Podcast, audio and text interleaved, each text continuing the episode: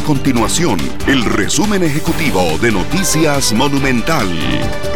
Hola, mi nombre es Fernando Muñoz y estas son las informaciones más importantes del día en Noticias Monumental. Los diputados aprobaron en segundo debate una moratoria al impuesto al valor agregado, el IVA, en el sector turismo durante un año, como una medida de apoyo ante el efecto negativo en la economía por la pandemia del COVID-19. A partir del 1 de julio del 2021, los servicios turísticos pasarán a pagar un 4%, en julio del 2022 un 8% y a partir del 2023 la escala general del 13%.